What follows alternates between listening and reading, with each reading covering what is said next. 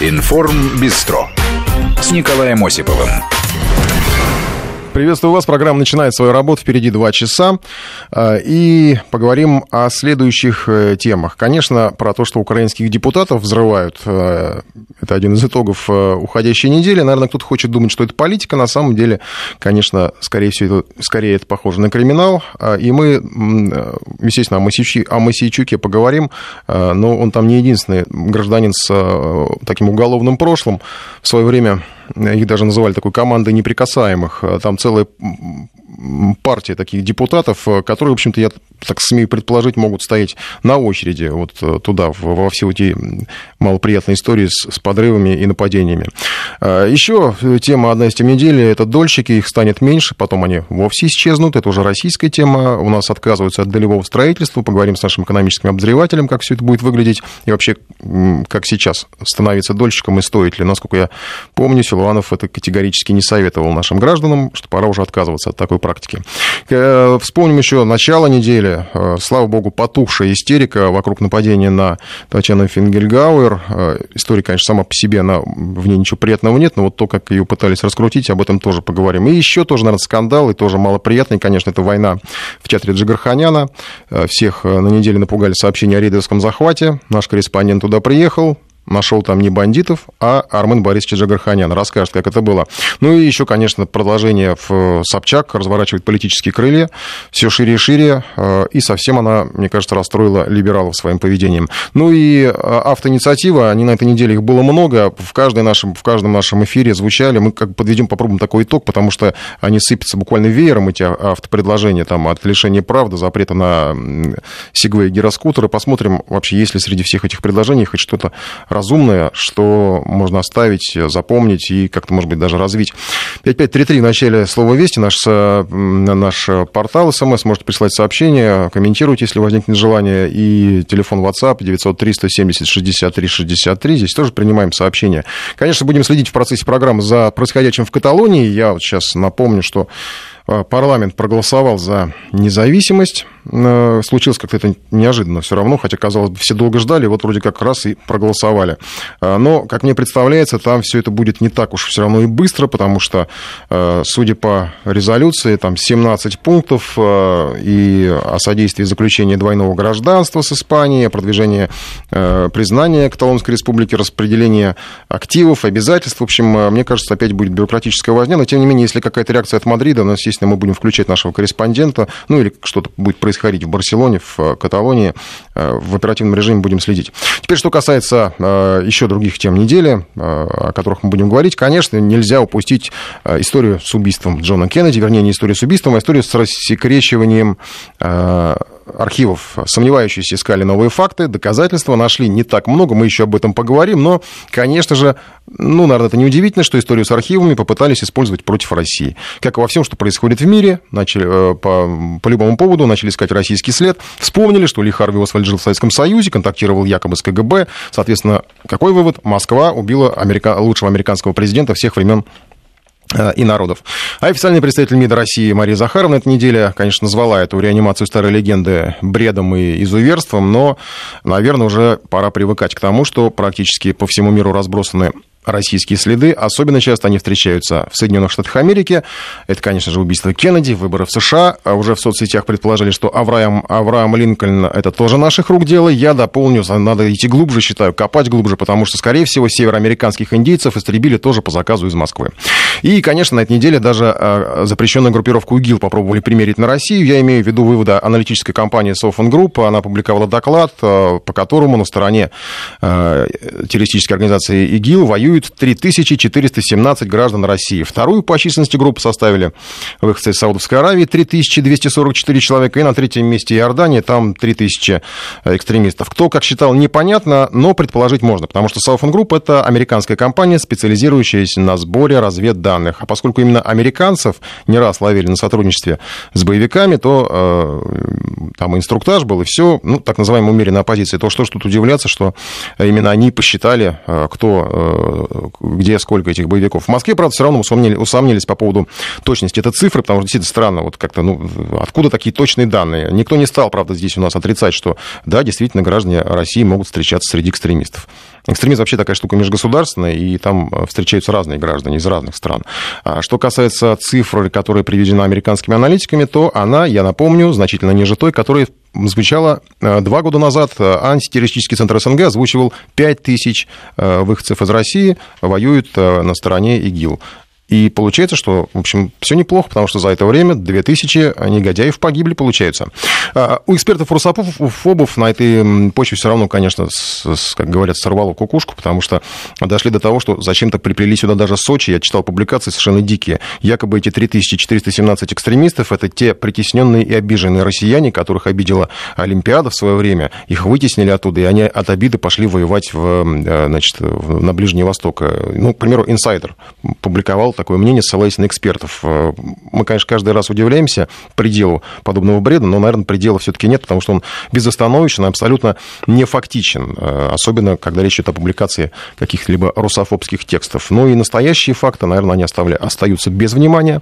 Этот факт, я напомню, мы о нем тоже говорили в программе существования базы американская ТАН, в которую боевики используют в качестве прикрытия, как минимум, а в качестве тренировочной базы, как максимум, э, тренировочной базы для боевиков.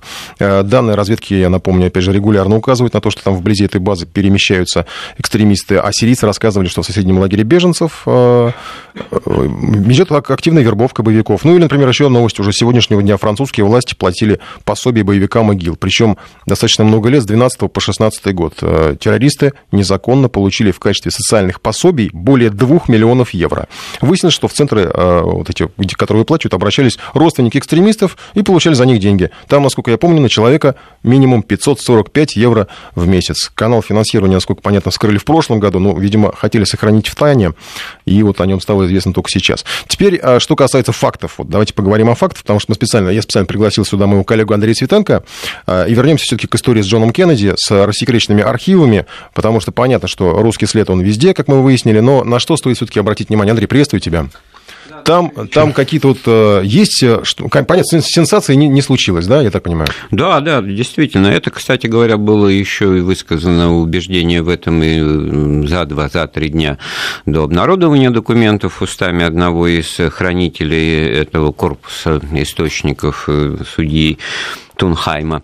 То есть историки серьезные, они не ожидали никаких сенсаций, тем более, что было известно заранее, что вот из оставшегося 1% нерассекреченных документов, а речь идет о 4 миллионах страниц, да, а тут всего 34 тысячи, эм, значит, там известная часть документов, касающихся информации о способах э, добычи информации, то есть они вторичны по своему содержанию, это конфиденциальные персональные данные осведомителей, агентов, и, в общем, вся та технология. Методы сбора информации. И, в конце концов, признание, что у них были свои осведомители у нас ну, в так нет, но Москве, это да? секрет Полишинеля, это общеизвестные вещи. Но все равно неприятно признавать. Деле, да нет, на самом деле проблема для Трампа, если уж о нем говорить в последний момент, вот он должен был решить, обнародовать ли все, так сказать, то есть раскрывать ли эти персональные данные 50 и с лишним э, летней давности, или все-таки пока с этим повременить. Вот пока насколько я понял из последних сообщений прессы, все-таки какой-то небольшой процент, полупроцент, доля процента документов э, от общего массива остаются нерассекреченными, потому что э, они касаются персональной информации. И, и теперь все равно будут говорить, что именно ну, там Ну да, и тогда можно говорить, что там у тех, у кого теплится надежда, что там может быть написано печатными буквами, кто и что, и когда, и почему, это, значит, вот подогревает интерес. На самом деле достаточно спокойно, и даже даже вот наличие советского следа, это, на мой взгляд, достаточно спокойно анализируется и подается. Вот, в частности, газета «Миррор» британская, она сообщает, что среди опубликованных рассекреченных документов есть сообщение о том, что в 22 ноября 1963 года, за несколько часов до покушения на Кеннеди в Далласе, в Америке, в редакцию газеты «Cambridge News» в Англии поступил анонимный звонок. Человек сказал, звоните звоните в свое американское посольство в Лондоне и ждите больших э, новостей. Ну, что, значит, предсказывали, предсказывали, да, получается. через несколько да, часов там, значит, убивают Кеннеди. Вот все, пазл сложился. Что тут сложилось, непонятно. И документ этот, э, значит, э, авторство его принадлежит лондонскому адвокату Майклу Эдоусу, который всю жизнь посвятил расследованию тайн, связанных со смертью Кеннеди. Вот он этот документ представил, он подверстан, что называется, корпусу документов, касающихся действительно расследований, там Уоррена, Гаррисона, там Рокфеллера и так далее. И вот теперь, значит, выплывают наружу, вот как вот на нем фокусируется внимание. Точно так же, как среди вот этих документов есть отчет значит, американских спецслужб о том, что 25 ноября 1963 года советский резидент в Америке генерал Борис Иванов собирал на совещании своих сотрудников, и они обсуждали эту тему. Ну, все логично. Логично, как Многие минимум, в Советском да? Союзе это обсуждали, я думаю, да? Кстати говоря, есть среди, опять-таки, вот этих обнародованных документов, значит, отчеты и донесения о том, реакции в Кремле, в Советском Союзе, советского руководства. Суть этой реакции описывается как э, шок и, так сказать, э, растерянность, потому что вот как же так, теперь будут думать, что это мы, ну, то есть вот, ну, буквально, так сказать, а это не мы, потому что вот на каком основании? На том, что Ли Харви Освальд несколько лет прожил в Советском Союзе, получал советское гражданство, уехал здесь, женился, уехал с родившейся дочерью, значит, и женой в Америку в 1962 году, и хотя всем известно, что это невротический политический маньяк, и с ним, так сказать, никаких дел серьезных мы не имели, но будут так думать. Вот примерно вот в таком духе. И ты был это... среди тех, кто был так шокирован. Нет, ну это очевидная понимаю. вещь. Я просто даже в этом, этом смысле, как современник событий, удивляюсь, как в свое время, много говоря об этом событии, испытывая действительно шок и э, ожидая с ужасом возможных э, последствий нехороших для дела мира во всем мире, значит, удалось для советской общественности вообще обойти молчанием Тогда же не было том, такого, что, даже да, как сейчас, наверное, такого что вопля Освальд, он вот жил в Советском Союзе, приехал сюда окольными путями, человек уже как бы с подвинутой психикой, да, здесь им пожил, отказался вроде бы от американского гражданства, потом опять стал его просить обратно, здесь он разочаровался, в общем, какой-то тип-то скользкий, да. Ну, понятно, что он находился под наблюдением органов КГБ, понятно, это совершенно И под наблюдением очевидно. ФБР тоже. Да, вот э, более того, значит, вот был такой перебежчик, значит, э, сотрудник КГБ Юрий Носенко, который в 1964 году, значит, из Швейцарии в командировке он там был, значит, э, убежал в Соединенные Штаты. Естественно, он там давал показания, его допрашивали, в том числе по делу Кеннеди. И вот, кстати говоря, 17 э, аудиофайлов с его записями допросов, они были обнародованы вот в июле этого года, никакого эффекта не произвели, никто почему-то про это ничего не говорил, ну, потому что там ничего, нет. ничего такого конкретного, кроме того, что он находился под наблюдением и прочее, прочее. Но даже тот факт, который вновь как бы муссируется, что за два месяца до покушения, уже находясь на территории Соединенных Штатов, Ли Харви Освальд выезжал уезжал в Мексику и значит, приходил в советское посольство и просил, по-моему, паспорт или что-то И просил помочь. то ли паспорт, то ли карабин, вот, из которого он застрелил, значит, якобы тоже. Тоже же якобы, потому что версия это, в общем, генеральная и основная, но подвергается сомнению. Поэтому, если речь идет о том, что вот по сути меняют в отношении к происходившему происшедшему эти документы ничего они не меняют. Они, как Нью-Йорк Таймс написал, значит, они по-прежнему оставляют в силу для все конспирологические версии и убеждения тех, кто думает, что это был там не один, а 31 человек и стреляли так, значит, из шести разных мест. И вот там все следы, и кубинские, и советские, все пришли и в один момент, значит, выстрелили. Кто-то попал, значит, в результате Кеннеди. Нет.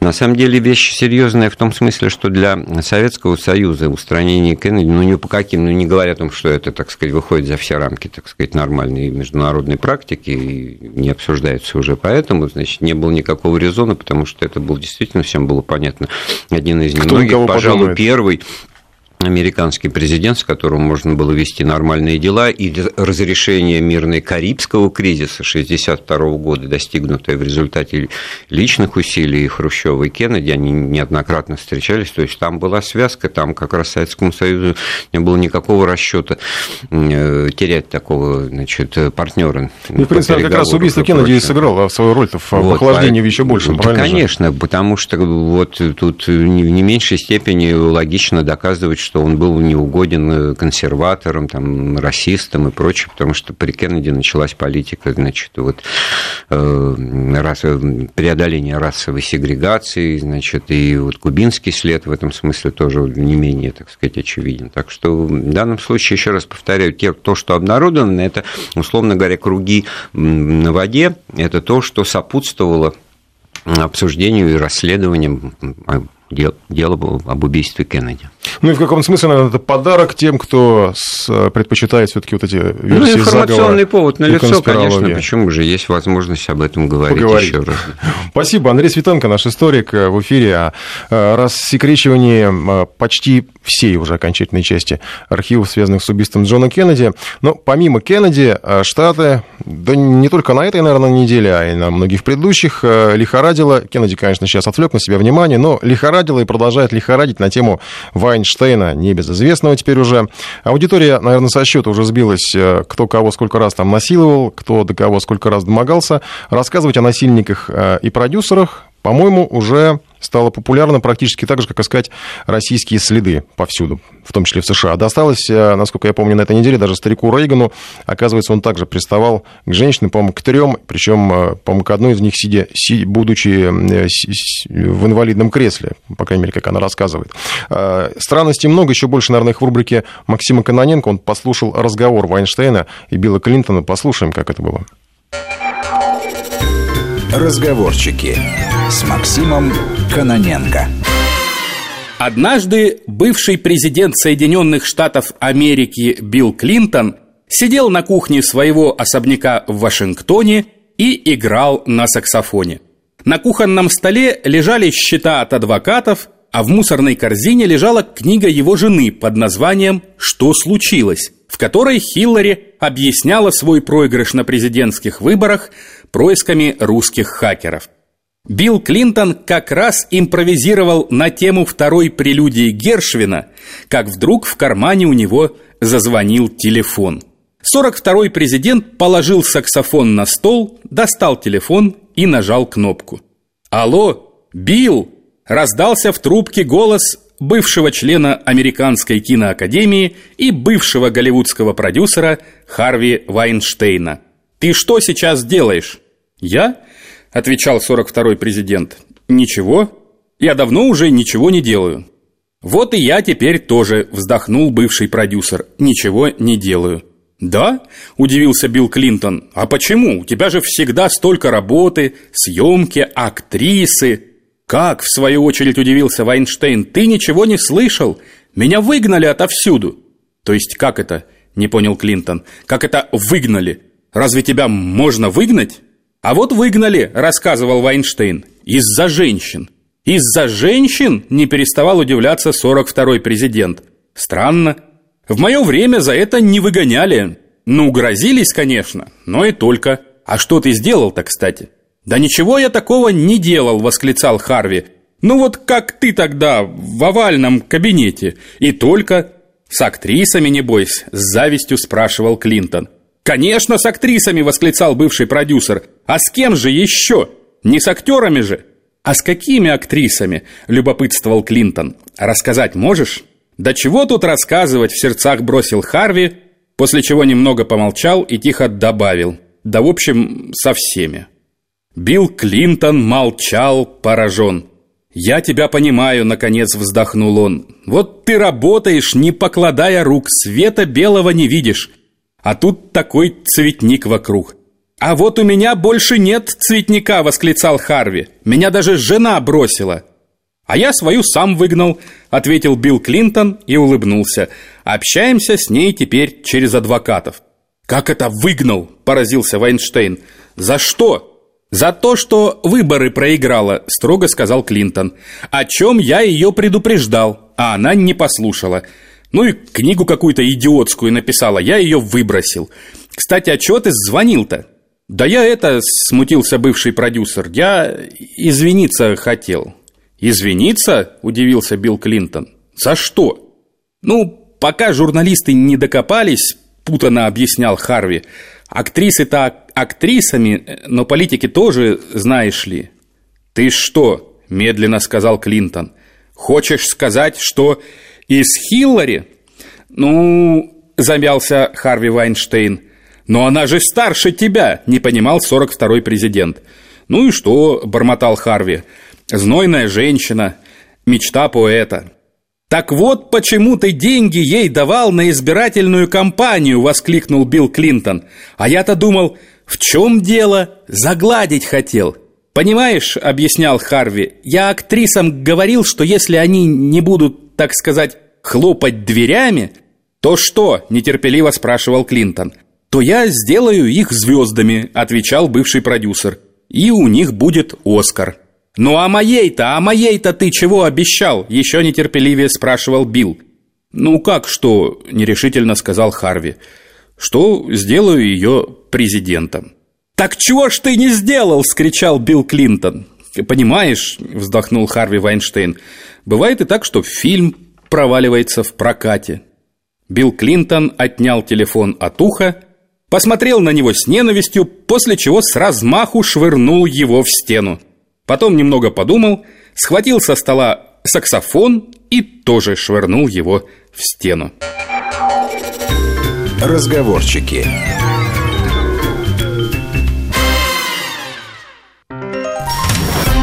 Информ Бистро. Продолжаем программу. Спасибо нашим внимательным слушателям, которые, конечно, меня поправили. Я оговорился, как мне угораздило ляпнуть про Рейгена. Я уж не знаю, видимо, потому что мы с Андреем Светенко говорили о время, временах Холодной войны, как бы вот какие-то ассоциативные э, всплывали персонажи, поэтому и, наверное, и Рейгана вспомнил. А, конечно, Буш старший, сидя в коляске, пристал к, приставал к женщине. Я не знаю, может, Рейган тоже кому-то приставал, но мы уже об этом не узнаем, потому что он э, покинул наш мир, Царство Небесное. Э, хотя, я думаю, если, если был был жив, наверное, и про него кто-нибудь что-нибудь рассказал. Ну, так уже теперь принято э, в США и модно. Э, говорили мы, все это применительно, конечно, к теме Кеннеди изначально, э, раскрытие убийств в поисках российских следов. И вот по поводу российских следов очень активно муссировали, конечно же, эту тему на Украине, поэтому к Украине просто сейчас переходим. Там на этой неделе тоже было достаточно много интересного со своими проблемами они, конечно, пытаются как-то разобраться, и не всегда это, видимо, достаточно прилично выглядит, потому что на этой неделе, как мы знаем, едва не э, подорвали Масичук, Масичука, депутата, народного депутата, э, раненый зверь, как он сам себя назвал. Э, ну, вернее, подорвать-то подорвали, просто результата, которого, возможно, ожидали, не достигли. Ну, называют его народным депутатом, хотя многие его называют просто откровенно бандитом. Сейчас мы как раз поговорим о, о, о таких персонажах в Украине украинской политики. Э, я напомню, что своего рода звездный час для Масичука настал в 2011 году. Он тогда проходил обвиняемым сразу по э, обвинению в подготовке двух терактов. Там, кроме него, еще были э, несколько персонажей. Подорвать он собирался со своими компаньонами памятник Ленину. И в Киеве еще один подрыв, насколько я понимаю, должен был произойти. Дали ему тогда 6 лет. Но отсидеть он все не успел, потому что случился внезапный Майдан. И вышел он уже из, из мест лишения свободы практически героем-диссидентом, каковым он э, практически все время себя пытался представить, ну, естественно, если не забывать о том, что он еще очень э, настойчиво акцентировал внимание на своих националистических э, взглядах и идеях. Вообще, если так говорить, про украинскую политику, то Мосичук, конечно, не одинок. В Раде, э, мы уже даже, по-моему, как-то рассказывали в эфире, нам наш коллега Владимир Синельников помогал напомнить, сейчас как раз вот он напомнит, что э, не один такой спорный персонаж, которого связывают с криминальным миром, у которых есть, в общем-то, даже и э, реальной уголовной судимости. Сейчас Владимир Синельников с нами на связи. Владимир, добрый вечер. Добрый вечер. Вы знаете, мы сейчас, мы как бы собирались говорить о депутатах, я просто сейчас э, с интересом открыл э, публикации, связанные вот со, со, с разного рода да, обвинениями в адрес э, тех, кто стоит у власти сейчас в Киеве. И, конечно, трудно, тем более отсюда из Москвы, отличить, где там просто поливают грязью, это характерно для э, украинских политиков, а где это иногда и шрапнелью поливает, как мы теперь знаем. Вот про Авакова читаю, говорят, что он связан с, с итальянской мафией и занимался производством моцареллы в Италии, а говорят, что моцареллу без, без участия мафии никак нельзя э, производить, поэтому, в общем-то, он с мафией. Что и у Авакова тоже какое-то прошлое сомнительное? У, Авак, у Авакова очень сомнительное прошлое. Я, я не говорю о его настоящем, по которому он уже заработал, согласно украинскому законодательству, не один пожизненный срок, но это отдельная тема. А Аваков, э, будучи в свое время был губернатором э, при Ющенко э, Харьковской области, а его заместителем был племянник Ющенко, то есть человек очень близкий к Ющенко.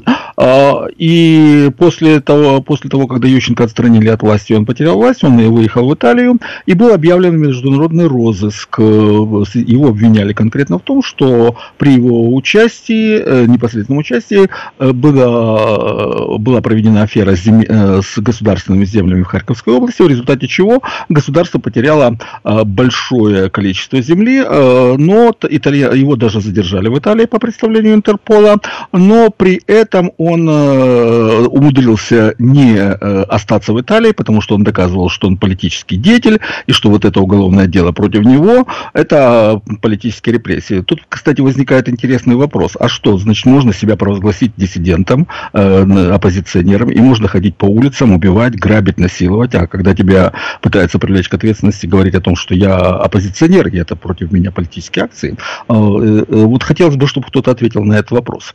А, при этом Аваков такой, э, естественно, далеко не один. Если брать типичный портрет украинского националиста, то это человек либо со справкой, либо с судимостью, либо и с тем, и с другим вместе. Со справкой Например, это Порубий, наверное, да? И не только Порубий. Э, вот есть такой Илья Кива, советник Авакова, а, командир одного из в прошлом добровольческих батальонов, так вот у него есть и диагноз шизофрения, об этом э, рассказал в пылу политической полемики э, один из украинских депутатов Сергей Каплин, и у него еще есть судимость, у него было, он был осужден за получение взятки в 2013 году, но в 2014 году стал э, героем. Поруби у нас со справкой. А, есть такой депутат Дейдей. В 2012 году он был осужден за вооруженное ограбление. Сейчас он опять-таки доброволец, один из близких Авакову политиков. А, э, если мы поговорим о Масичуке, то Масичук это ну, это не зверь, это животное, в прямом смысле этого слова. А, его политическая карьера началась еще в конце 90-х годов прошлого века, когда он вступил в такую социал-национальную ассамблею, обратите внимание, социал-национальная, как-то очень похоже на национал-социалистическую. Mm-hmm. Национал, э, вернее, прошу прощения, национал-социалистическую, социал-национальную партию, на базе которой была потом создана партия «Свобода». А после, однако, «Свобода» оказалась для него недостаточно достаточно радикальный, он перешел в организацию «Патриот Украины», социал-национальная ассамблея, которая э, по себе признана является не нацистской. Причем именно на базе этой организации был создан правый сектор. Так вот, о деле васильковских террористов, по которому он был осужден на 6 лет за подготовку теракта, вы уже говорили, Васильковских, потому что задержали его и его подельника в городе Васильков Киевской области, вы уже говорили. Ну, когда он вышел в 2014 году, в конце января 2014 года по амнистии, как э, жертва политических репрессий. Э, э, он 24 февраля сделал заявление по поводу ситуации в Крыму, в котором угрожал крымчанам физической расправой. Я просто процитирую, что он говорил. «Мы, как в 90-м году УНСО, поедем в Крым, и тогда публика, подобная этой, как крысы убегали, когда колонна УНСОвцев входила в Севастополь». Конец цитаты. Причем аналитики считают, что именно вот это заявление спровоцировало рост антикиевских настроений в Крыму, в результате чего возник кризис, в результате чего Украина потеряла Крым. То есть это один из авторов, э, э, то есть то, что тем, что Украина потеряла Крым, она в частности обязана Масичуку. После этого он стал заместителем командира батальона Азов. А, так вот, э, есть э, в интернете есть видео, любой желающий может ввести а, запрос Масичук грабит офис 2014 год, летом 2014 года он с азовцами ограбил офис, и, ему, и сейчас он говорит, что это след Москвы, так вот, э, это показывает, говорит, это видео показывает, что ему не впервые свои уголовные прегрешения сваливать на Россию. А, там есть видео, полное видео, где Масичук с, с азовцами грабят офис, потом туда приезжает, тогда еще была милиция, но уже тогда его никто не трогал. И после э, грабежа э, Масичук подбрасывает туда российский флаг. То есть это был не просто банальный грабеж, а это была борьба с сепаратистами, как бы патриотический акт. Он еще прославился тем, что в июле 2015 года прямо на пресс-конференции вместе с другим депутатом э, по радикальной партии Андреем Лозовым, прямо на пресс-конференции, подчеркну, это важный момент, присутствовали десятки журналистов и десятки камер, избил э, э, э, журналиста Алексея Дурнева, причем не по политическим мотивам. Я знаю, что там была подоплека, но сейчас говорить об этом не буду. Это достаточно, это дело э, касается вопросов сексуальной ориентации О, Господи. некоторых представителей радикальной партии. Э, ну, говоря проще, Дурнев делал намеки, э, за что и получ... был избит прямо на пресс-конференции. Причем, что интересно, украинское журналистское сообщество стерпело все это, никто не требует привлечения Масичука и Лозового к ответственности ни тогда, ни до сих пор. Кроме того, он еще известен тем, что в сентябре 2015 года угрожал убийством врачу Кременской районной больницы Луганской области Ларисы Кульбач. Он буквально сказал следующее. Я стрелял таких, как ты, потому что она позволила милиции вывести из больницы в суд одного из бойцов батальона Айдар. 17 сентября 2015 года Верховная Рада рассмотрела представление Генеральной прокуратуры Украины о привлечении Мосичка к уголовной ответственности. Тогда было продемонстрировано видео, на котором он получает взятку за помощь в предпринимательской деятельности. Тогда же проголосовали за лишение его депутатской неприкосновенности. Он был взят под арест прямо в зале суда, провел в следственном изоляторе два месяца по обвинению в том, что получил 450 гривен взятки. А, однако, когда он истек срок двухмесячного пребывания в следственном изоляторе, почему-то ему не продлили меру пресечения, и дело это так и заглохло. Mm-hmm. Владимир, а, кто-нибудь вот из, этой, из этих описанных вами персонажей, ну, Мусичек уже понятно, кто-то, у нас просто времени мало остается, попал под реальное какое-то уголовное преследование? Абсолютно потом... нет. Ну что, даже если, если помните, в 2015 году было в Мукачево правый сектор устроил стрельбу, несколько человек убил. Да-да-да, Даже помню, это помню. дело не дошло до суда. Mm-hmm. Теперь по поводу... У нас времени совсем не остается, Владимир, к сожалению. Спасибо вам большое. О красотах и сложных биографиях украинских политиков нам рассказывал наш коллега Владимир Синельников в Киеве. Скоро вернемся. Информ Бистро. Продолжаем наш эфир. Сейчас к российским темам э, этой недели дольщиков больше не будет. Об этом говорят в Минстрое. На этой неделе президент Владимир Путин обсуждал, э, причем в закрытом режиме обсуждал э, эту проблему с Михаилом Менем, главой строительного ведомства. Долевой обман, как мы прекрасно знаем, ну и, как я думаю, осведомлены и в руководстве России, давно стал проблемой и для правительства и для непосредственно, конечно, для самих дольщиков. А объекты продают, не заселяют, а люди остаются без жилья, без денег, а принимали законы, нормативы, но, в общем, как видимо, поняли, что до конца все это не решает проблему.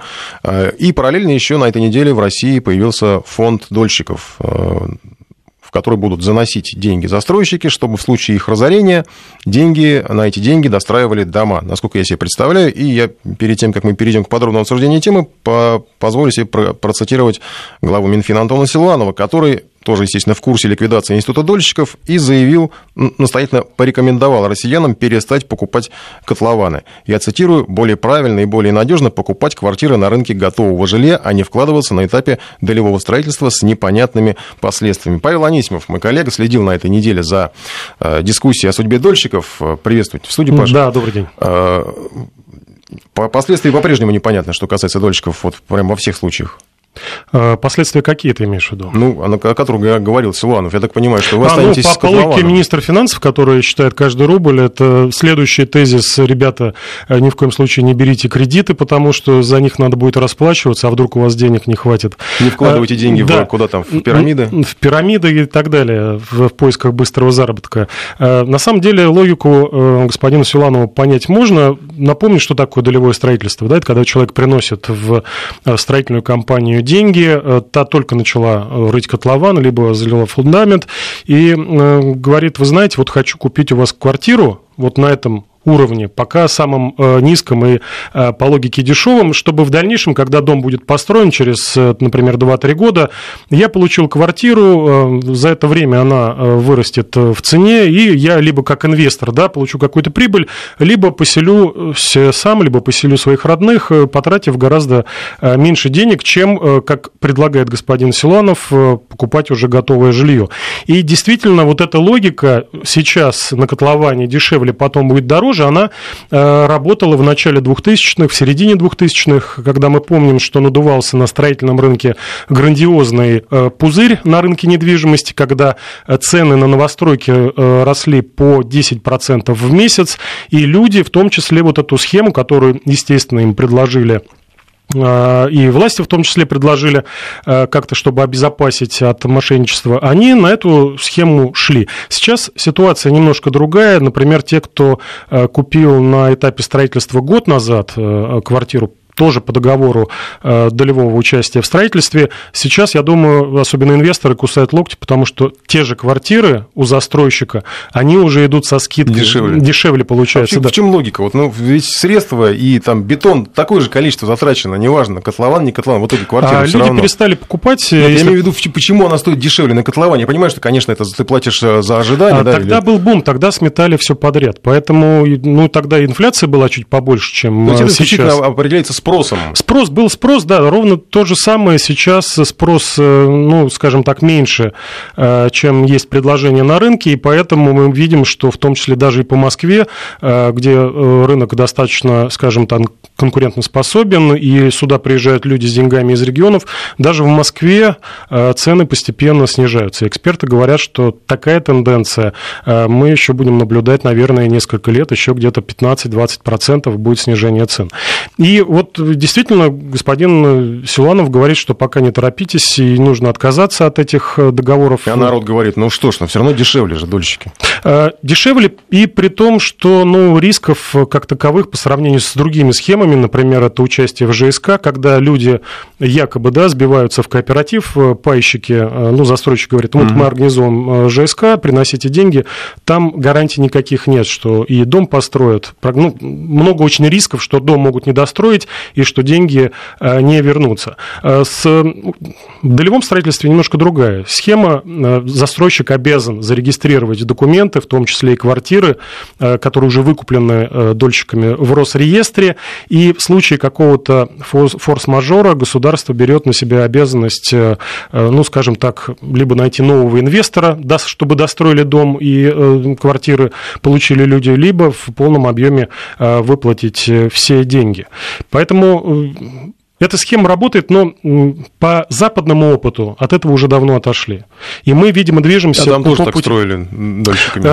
Э, Строили с дольщиками на э, всех развивающихся рынках. Вот эта схема применялась. Э, Ну, некая такая была гарантия, что дом достроит, и государство брало на себя какую-то ответственность. Сейчас, естественно, по крайней мере, в Европе работает совершенно по-другому. Там нормальное банковское финансирование. Можно взять деньги под небольшие проценты, может застройщик взять. И там, как правило, э, если речь идет о массовом жилищном строительстве, э, застройщик вы- вы- выдает, э, скажем так, рекламу на половину квартир в будущем доме, люди бронируют, но вносят задаток там максимум 10-15%. То есть не всю сумму сразу несут, 10-15%. После этого застройщики берут спокойно кредит в банке, достраивают дом, там темпы строительства гораздо выше, чем у нас, сразу скажу, там есть дом могут и за 2, и за 3 месяца построить. Если там строится дом э, год, это уже нонсенс. У нас, ну, 2 года это считается нормальный срок. Ну вот, и после того, как э, э, дом построен, люди получают ключи и вносят остальные там 80-90% то, что они должны довнести. Вот, видимо, по этой схеме, скорее всего, и будет у нас развиваться. Я сомневаюсь, что будет полный отказ от долевого строительства, потому что какие-никакие, но, скажем так, начальный стартовый капитал и показать, что есть интерес к этому проекту со стороны э, покупателей, э, показать в том числе и банку, э, вот у нас есть вот такие предварительно заключенные договоры, и дайте нам, пожалуйста, финансирование. Финансирование тут еще один, скажем так, пока вот, да, нерешаемый э, вопрос по финансированию. Об этом, кстати, упомянул э, глава Минстроя Михаил Минь, когда комментировал итоги закрытого заседания у президента, он э, сказал, что нужно ответить на один очень важный вопрос. Вот люди сейчас проинвестировали в договоры долевого участия 3,5 триллиона рублей. Вот сейчас такой а, колоссальный объем денег на этом рынке. Это только, это только да, по договорам ДДУ. Банки должны дать ответ э, чиновникам, в какие сроки они могут заместить эту цифру. То есть, чтобы э, не, не люди принесли эти 3,5 триллиона, а чтобы банки дали застройщикам 3,5 триллиона. И главный вопрос, на каких условиях. Сейчас э, поговорил с девелоперами, и цифра меня просто шокировала. Банки дают, если это какой-то неаффилированный застройщик с банком, есть у нас такие примеры, либо тот, кто, не работает, кто работает с госзаказом, банки им дают от 13 до 20 процентов годовых. У нас даже сейчас потреб кредиты не обеспеченные Можно дешевле. подешевле найти. Да, а застройщик получает такие деньги. И э, в этом случае, если э, не будет денег дольщиков, и останутся такие же проценты, то примерно прикинули за срок строительства проект может подорожать в полтора раза. Это к вопросу, а что будет с ценами? Но у нас сейчас ситуация, мы видим, что и снижается инфляция достаточно рекордными темпами, вслед за ней снижаются и ключевые ставка, на которые ориентируются банки. Вполне возможно, что к тому времени, когда встанет вопрос, все же мы полностью отказываемся от ДДУ и переходим на проектное финансирование, пройдет от 3 до 5 лет, это сами чиновники говорят, этот процесс не быстрый. Но это все Возможно, касается, к тому времени, да. Это уже... все касается будущих дольщиков, да, то есть те, которые уже в это влезли, я так понимаю, им, ну, они в, в старом, прежнем, в старом режиме с этим разбираются, с этими проблемами. О них, по-моему, разговора-то не было, правильно? Э, ну, о них разговор не было. Только э, если фонд это будет как-то, не знаю, дольщиков. Э, фонд подстраховывает, он уже заработал, фонд подстраховывает тех, кто сейчас входит в долевое строительство, отчисляет застройщик 1,2% с каждой проданной квартиры. Я посчитал, в среднем у нас ну, по Москве такая более-менее удобоваримая однушка стоит 5 миллионов, то есть подорожание на 60 тысяч, скорее всего, это будут брать деньги, естественно, с, с тех, кто, с тех, покупает. кто покупает. Mm. Спасибо, Павел Анисимов, а, о том, что с России скоро откажется от дольщиков. Ну, тут вы присылаете сообщение, задайте вопрос по поводу там каких-то жилищных комплексов, которые есть. Ну, у нас разговор, у нас не застройщик в, в студии, а наш экономический обозреватель Павел Анисимов. Скоро мы продолжим, не переключайтесь. В эфире программа «Информбистро». «Информбистро» с Николаем Осиповым. Продолжаем программу. Приветствуем жителей КНР. Приходит сейчас сообщение по социальным сетям. Э, замечательное сообщение, мне кажется. И сразу пришло на ум, действительно, а как они, эти каталонцы, назовут э, Каталонию-то, если... Неужели действительно КНР будет еще одна в мире? А сейчас а, все-таки других... Мы следим, конечно, за происходящим в Каталонии. Наш корреспондент европейский, но о других событиях уходящей недели. Началась эта неделя, я напомню, довольно страшновато на самом деле, потому что произошло нападение на журналиста Татьяну Фельгенгауэр. Напал с ножом маньяк. Мужчина прорвался в здание, где расположена редакция их Москвы, ранил Татьяну. Сейчас она поправляется в больнице. Но само событие потом, оно каким-то показалось мне изувеченным, что ли. Потому что с первых минут, конечно, появились опасения, что преступление может быть как-то связано э, с журналистской работой Фингельгауэр. И в конце концов, на самом деле, конечно, так и оказалось, потому что Борис Гриц, человек, который напал на нее, оказался постоянным слушателем эфира. Но э, при этом он еще оказался глубоко невменяемым. На допросах он нес что-то там совершенно несусветное, дикое про сексуально-телепатическое преследование со стороны журналистки. Похоже, что такой подход разочаровал достаточно большое количество людей, тех, кто рассчитывал на какую-либо политическую подоплеку всей этой истории. У нас как-то принято, что сотрудники либеральных СМИ, они вот ну, не могут стать просто жертвой психопата. А, обязательно нужны идейные мотивы, и, конечно же, их тут же нашли. Ну, в течение недели приплели уже даже Владимир Соловьева, ВГТРК, мол, все это наше тлетворное влияние, а, все это довело мужчину до безумия и до нападения. А, тему развить, правда, не удалось, потому что, ну, не знаю, там прошло пару часов, она, истерика эта потухла, тем более потом довольно быстро выяснилось, что гражданин Гриц оказался слушателем «Эхо», и стало быть государственные СМИ на него влияния не оказывали.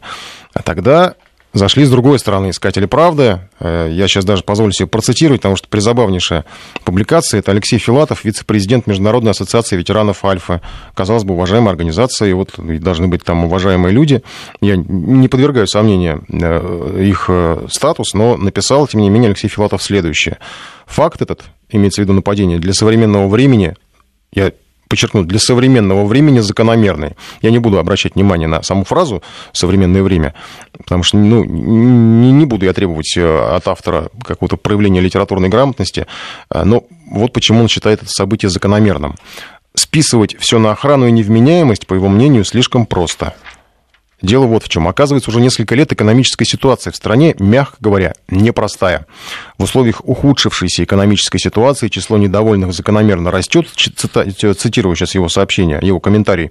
Четвертая власть, по мнению автора, разжигает ненависть. Чиновники не, на... не наказывают разжигателей, потому что у них есть запасные аэродромы в Европе. Но как быть остальному населению? Народ не чиновники, он никуда не сбежит, но доведенный до отчаяния начнет братоубийственную войну. И вот это действительно страшно. В общем, конечно, опять во всем виновата власть власть, в том, что Боря Гриц спятил виноваты чиновники, конечно же, российские, а вот то, что Боря Гриц гражданин еще и Израиля, где он долго жил и очень неудачно жил, это, наверное, не важно. Израильские чиновники тут не виноваты. И, в общем, э, наверное, неприлично даже в либеральной среде ругать Израиль, потому что лучше гораздо, как мы уже выяснили в нашем эфире, и проще искать российский след это уже сегодня было. А вообще восхитительный комментарий Филатова. Он умудрился туда даже Матильду приплести, потому что она по его мнению, тоже виновата, но я не буду уже объяснять как, потому что времени не так много, сами фантазируйте. Но вот градус бреда, он опять поражает, потому что Грицу, конечно, либералы, наверное, премию должны выписать, но небольшую, потому что на полную катушку, как мне кажется, он не отработал и не дал возможность, ну, вернее, дал, конечно, но такую кратковременную возможность поплевать э, в ту сторону, где э, что-то связано с Россией. А в каждом тексте, конечно, я обратил внимание, которые появлялись на неделе, звучали слова сочувствия Татьяне Фингельгауэр, и вполне справедливо звучали, пожелания скорейшего выздоровления, но как правило, все это не длиннее одной строчки. Все остальное это поиски истинных причин нападения. И, как назло, э, вот этот вот Боря Гриц, физик-неудачник, он не был ни патриотом, не носил в кармане портрет президента России. На руке у него часы, если и были, то они без российского флага. И даже в правящей партии он не состоял. В общем, сплошная неделя разочарования для либералов. Но, э, как показал э, опыт развития этих событий, если ничего нельзя выцепить из самого Грица, то можно прицепить что-нибудь на него, вот как экономическую ситуацию, там, не знаю. Могли еще, наверное, систему здравоохранения закидать камнями, потому что это, получается, наши врачи проморгали психа, э, именно наши психиатры не заметили маньяка, но ни в коем случае не израильский, потому что у них он диспансеризации, видимо, не проходил. Что еще во всем этом вызывает недоумение? Это когда ветеран Альфы, тоже подводя к концу эту тему, подводя э, итог, когда ветеран Альфа пытается писать аналитику. Раз ты специалист по безопасности, ну, наверное, стоило тогда комментировать э, охранную сферу, комментируют сферу, в которой ты разбираешься. У нас как-то почему-то принято, особенно в этих либеральных СМИ, что инженеры начинают комментировать литературу, военную политику, общественные деятели вообще комментируют все подряд, потому что такая профессия у них, э, им вообще все можно комментировать. И когда не специалисты широкого профиля лезут во все это, становится как-то тоскливо, иногда стыдно за них. Примерно так, как э, когда в караоке человек поет и жутко врет, прям вот орет, врет, фальшивит, как-то неловко от того, что он таким дураком выглядит, надрывается, но ему-то хорошо, а тебе неловко. Еще на этой неделе было неловко, на самом деле, действительно неловко за уважаемого человека Арман Борисовича э, Джигарханяна, любимого в России актера и режиссера. Его супружеская жизнь с Виталиной Цымбалюк обернулась достаточно отвратительным скандалом с разделом имущества. И на неделе развернулась война за театр, стали поступать сообщения о рейдерском захвате. Наш корреспондент в тот же вечер выехал в театр, обнаружил там ни рейдеров, ни бандитов, а Армен Борисович Джигарханян, как все представляю. Сергей Артемов э, на этой неделе отрабатывал эту историю. Он у нас в студии. Сергей, приветствуйте. Здравствуй, Николай. Ну, вот напомни, с чего там у нас началось все сообщение, правильно? Ты э, и Джигарханян, я так понимаю, сейчас он в театре живет, да? Джигарханян по разным сведениям либо живет в театре, либо живет на квартире, потому что информация сходила самая разная. И вот действительно, я, когда поехал туда в театр, я прежде всего хотел Армена Борисовича увидеть, как и многие журналисты, которые приехали в этот вечер и допоздна, там, до полуночи буквально находились возле здания театра, но Армена Борисовича мы тогда так и не увидели. А началась вся эта история с того, что Элина Мазур, называющая себя официальным представителем Виталины Цымбалюк-Романовской, которая числилась некоторое время директором театра Джигарханяна, а также была там аккомпаниатором и музыкальным оформителем ряда спектаклей. В общем, эта Элина Мазур заявила, что театр захвачен рейдерами, сорван творческий процесс, э, изымается бухгалтерия, в общем, в театре не пройти, не проехать, посторонние люди, которые, более того, взяли в заложники самого Армена Джигарханяна. И эту же информацию в тот вечер подтвердила и э, Наталья Корнеева, которая работает пресс-секретарем этого театра Джигарханяна. Естественно, как бы после того, как информация пошла от двух людей сразу, естественно, журналисты встрепенулись и поехали на место. Но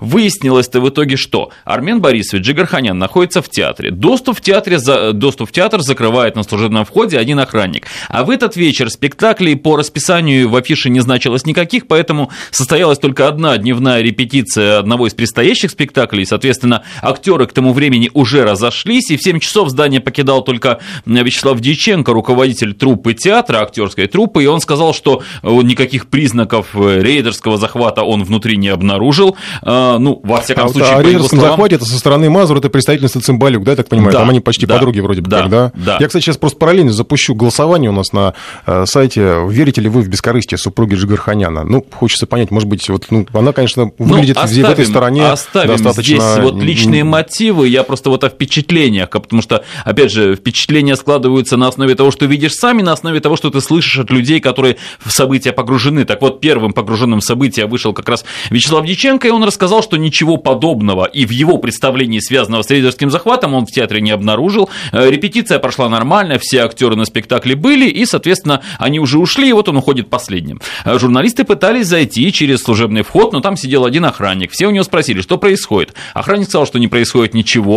Э, и, естественно, как бы я спросил у него, а что он должен делать, если в здании появляются те самые неизвестные лица, неизвестные люди, о которых вот мы уже узнали из сообщений на информационных лентах. Он сказал, что моя обязанность по инструкции, вот у меня перед носом телефон, он показал телефон вызова, значит, полиции, причем он должен это делать первым делом, а затем уже потом наводить порядок, или, может быть, просто ждать приезда полиции, э, чем все закончится. В общем, э, полицию он не вызывал, потому что, по его словам, повода никакого для этого не было, но неизвестные люди, неизвестные для журналистов, там были, а, потому что в театр чуть позже подъехал человек, который представился Рапетом Аганесяном, другом, э, значит, Джигарханяна. Армена Джигарханяна. Mm. Да, с ним состоялся такой разговор, зачем вы проходите в театр, кто вы такой. Он, значит, в театр прошел, объяснил, что он знает Армена Борисовича давно, и он ходит в театр, и когда он уже прошел туда, мы вновь поговорили с охранником, он говорит, у него есть пропуск. То есть этого человека он лично пропускает не один год, он его знает, и никаких претензий к нему ранее не возникало. То есть это действительно друг, у него был выписан пропуск, он проходит театр, вроде все нормально.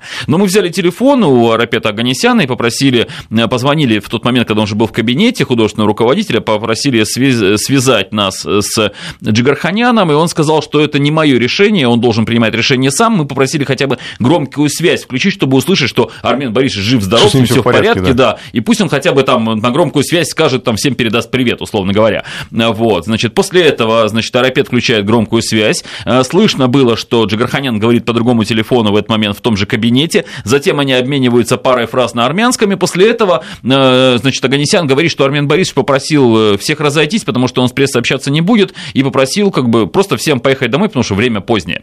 И вот, естественно, уже примерно около 11, половины 12, ну да, мы не уехали, мы-то ждали допоздна, но тем не менее, когда уже время поджимало, ничего там не происходило. Джип, на котором приехал Аганесян, по-прежнему стоял, значит, возле э, здания театра, и, в общем, журналисты все разошлись, и, в принципе, могла сложиться такая, как бы, ситуация в воображении хотя бы, что Джигарханян действительно ночевал в эту ночь в театре.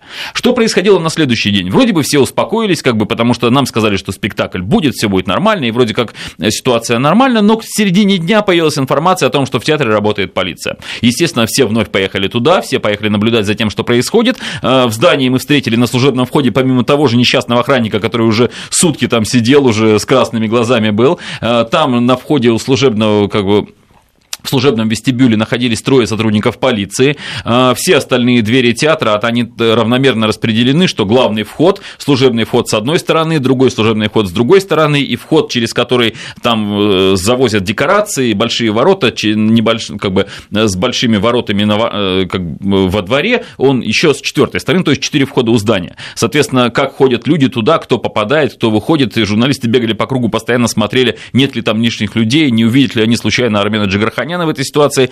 И, и все, естественно, стали спрашивать, почему там работает полиция. А, первое предположение, поскольку, а, значит, э, все пошли смотреть по окнам, на первом этаже, в той части, где, мне как кажется, сейчас а, некая бухгалтерия или финансовая часть, потому что такой, э, это два кабинета с двумя разными окнами, значит, там в них большие такие полки, и полки аккуратно заставлены разными вот э, папками с документами. И мы видели, что сотрудники полиции достают эти папки, кладут на стол, открывают их, листают, и в кабинет ну, то есть это не было все-таки похоже на поиски паспорта, который они вот, искали, так вот, в кабинете были еще четыре женщины, и, естественно, нам показалось, что эти женщины тоже работают как-то по финансовой части.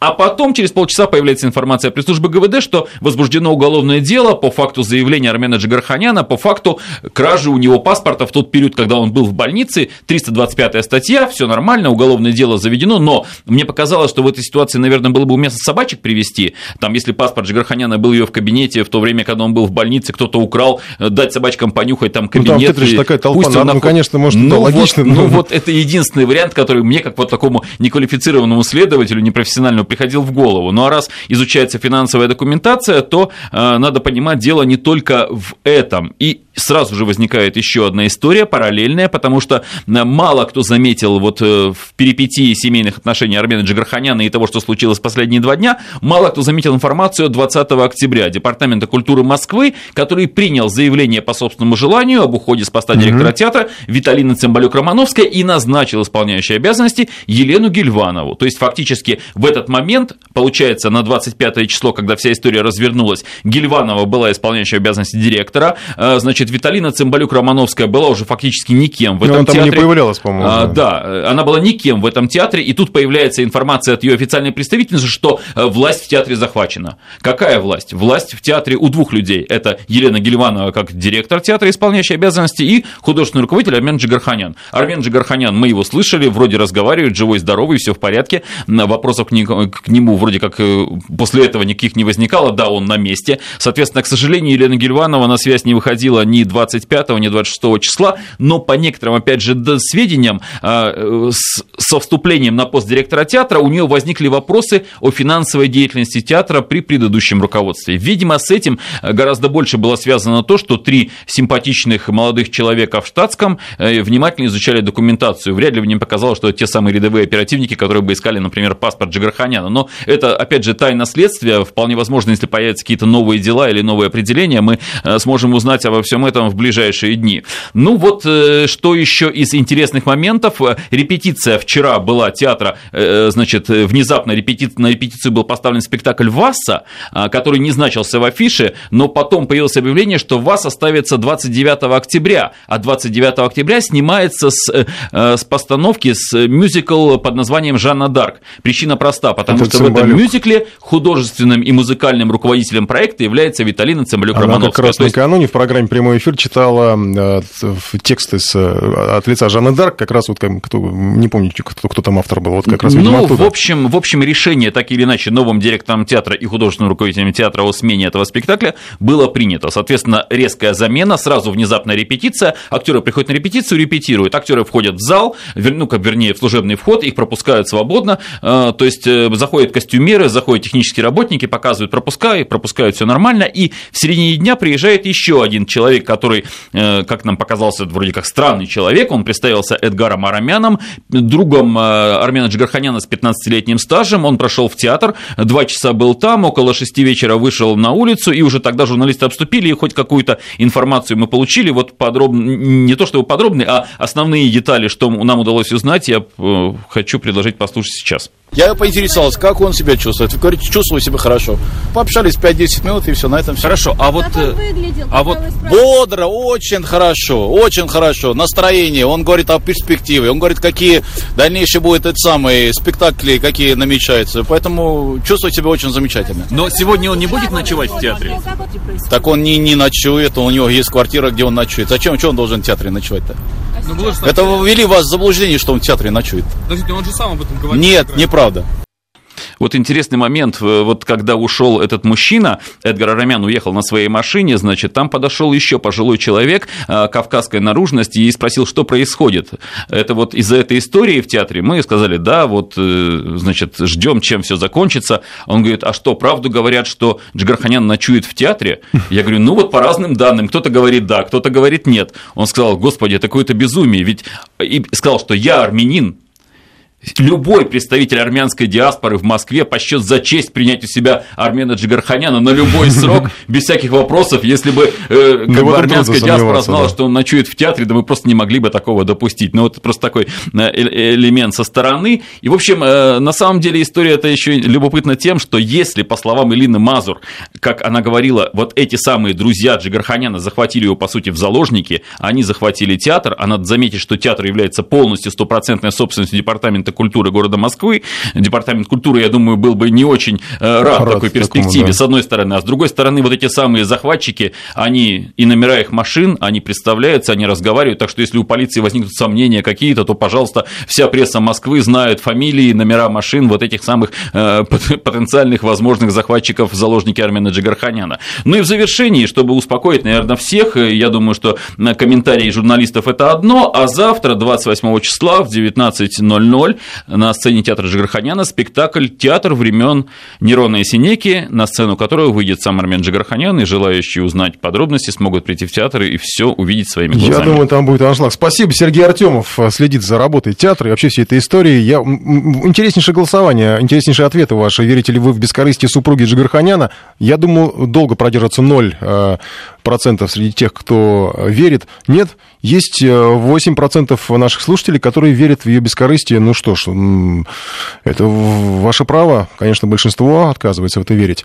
Сейчас мы к другой теме этой недели. Тоже успеем, наверное, может быть, не слишком подробно, но тем не менее, все-таки это политическая сенсация последних недель. Это камин-аут Собчак. Ничего дурного и пошлого, просто Ксения Анатольевна решила стать президентом, и случилось это еще на прошлой неделе. Но вот на это она давала пресс-конференцию. Более того, даже приглашали в программу «Прямой эфир», она, на котором, которую мы сегодня уже упоминали. Другая, естественно, была программа без участия Цымбалюк, но э, на ту программу она опоздала. И те, кто еще сомневался, что, может быть, это какая-то шутка, э, смогли убедиться, что Собчак действительно собирается в президента. А я напомню, что в нашей новейшей истории всего было две женщины-кандидата. Это Элла Памфилова и Ирина Хакамада. А социологи попутно тоже выясняли, как россияне относятся к, к тому, что женщина может стать президентом. Я напомню, что Путин сказал, что в России все может быть. А россияне, как оказалось, это в ЦИОМ опрос проводил 54% наших граждан, заявили, что пол кандидата в президенты России для них не имеет значения. хочу сейчас подтвердить это голосование, открыть наш следующее. Закроем голосование про театр Джигарханяна и Цымбалюк и откроем, э, важен ли для вас пол президента. Один да, два нет. И 38% опрошенных выбрали бы мужчину кандидата, 5% респондентов отдали бы свой голос женщине. Таковы результаты опроса. И основными аргументами в поддержку женщины было то, что женщины, по мнению опрошенных, более практичны, рассудительны, миролюбивы, миролюбивы, и то, что женщина-президент, вероятно, лучше бы справилась с возложенными на нее обязанностями, считает а, аудитория. Теперь, что касается Ксении Собчак, то она уже представила свою команду, ну и рассказала о финансировании. Давайте позволим послушать цитаты. Наконец-таки я готова представить вам начальника своего штаба. Да-да-да. Приветствуйте, Игорь Малашенко. Он один из руководителей компании Ельцина 96 -го года, если вы помните. Я плачу налоги в своей стране, у меня открыты счета, и в рамках компании, конечно, я буду показывать все эти суммы. Я готова вложить часть своих денег, но, конечно, этого не хватит. Мы открыты ко всем предложениям. Огромное количество бизнесменов уже выразили свое желание участвовать, мы, конечно, не возьмем бандитские деньги. Мы, конечно, не возьмем деньги, нажитые преступным путем.